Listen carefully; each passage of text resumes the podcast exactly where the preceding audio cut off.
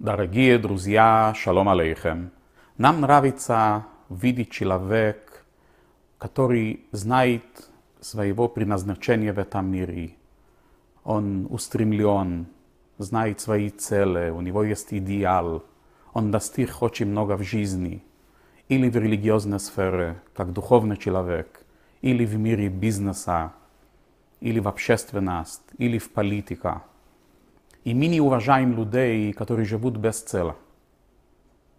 Они пошли на работу, потом вернулись домой, ужинали, сели на диван, надели тапочки, смотрят телевизор, пьют пиво, легли спать.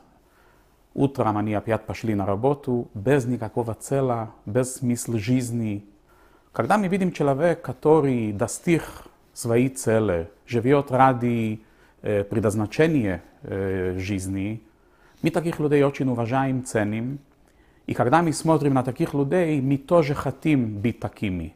Мы тоже хотим иметь какой-то цель в жизни, идеал, стремиться к нему. Эти люди для нас являются хорошим примером. Однако у этих людей есть большая проблема. Они такие заняты и такие важные, и у них такой статус, что они со временем, когда они говорят с людей, которые ниже статус, они говорят иногда без уважения. Человек, который ниже них, задает им вопрос. По их мнению, вопрос глупый. И они так отвечают, что человеку обидно. У него остается такой плохой привкус и плохое чувство.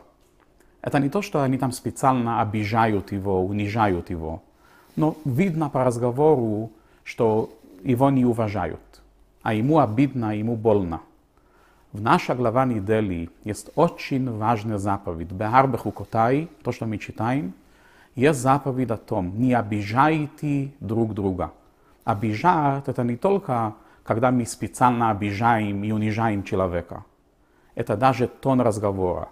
Это даже как мы отвечаем ему, как мы на него смотрим. Люди очень чувствительны и очень обижаются.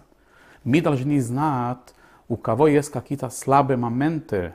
Человек, который больше обидчивый, который обижается легко, с ним надо по-особому говорить. И любое наше отношение с человеком должно быть такое, что мы через наше отношение к нему и слова, что мы поднимаем его дух, помогаем ему подняться, а не обижаем и унижаем его. Когда говорится в Тора «не обижайте друг друга», речь идет о даже вот эти деликатные, тонкие моменты, даже так, как мы смотрим на него – как он чувствует в результате этого вид, который мы ему дали, или слова, которые мы ему ответили.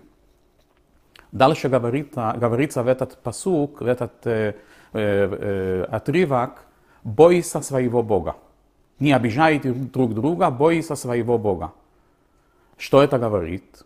Что ты знал, что любой человек, он является сын или дочка Всевышнего. Представь себе, что есть хозяин, который дает тебе работу, дает тебе хорошей жизни, и у него есть сын или дочка. Ты его будешь уважать, ты будешь к нему хорошо относиться, потому что ты знаешь, что если ты к нему плохо будешь относиться, его отец об этом узнает и обидится на тебе. И это может влиять и вредить карьера и работа. Поэтому сын хозяина кому мы признательны, на которого зависит наша жизнь, мы точно будем к нему хорошо относиться. И улыбаться, и правильно отвечать, не унизить. Даже если он задает глупые вопросы, потому что он такой умный, ответить ему так, что ему было удобно потом вопросы задавать. И об этом говорит Тору. Отнеситесь к любому человеку как сын своего хозяина, потому что каждый человек боится надо своего Бога, потому что Бог, Он отец этого человека. И Он относится к каждому человеку как свой сын, как э, дочка своей, и Он обижается вместе с ними. И об этом говорит наш посук, наша глава недели, и особенно относится это к важным людьми, которые достигли много в жизни, в разные сферы жизни, что они должны быть очень осторожны именно для них, этот э, заповедь не обижаете друг друга. Seid gesund, Shabbat Shalom.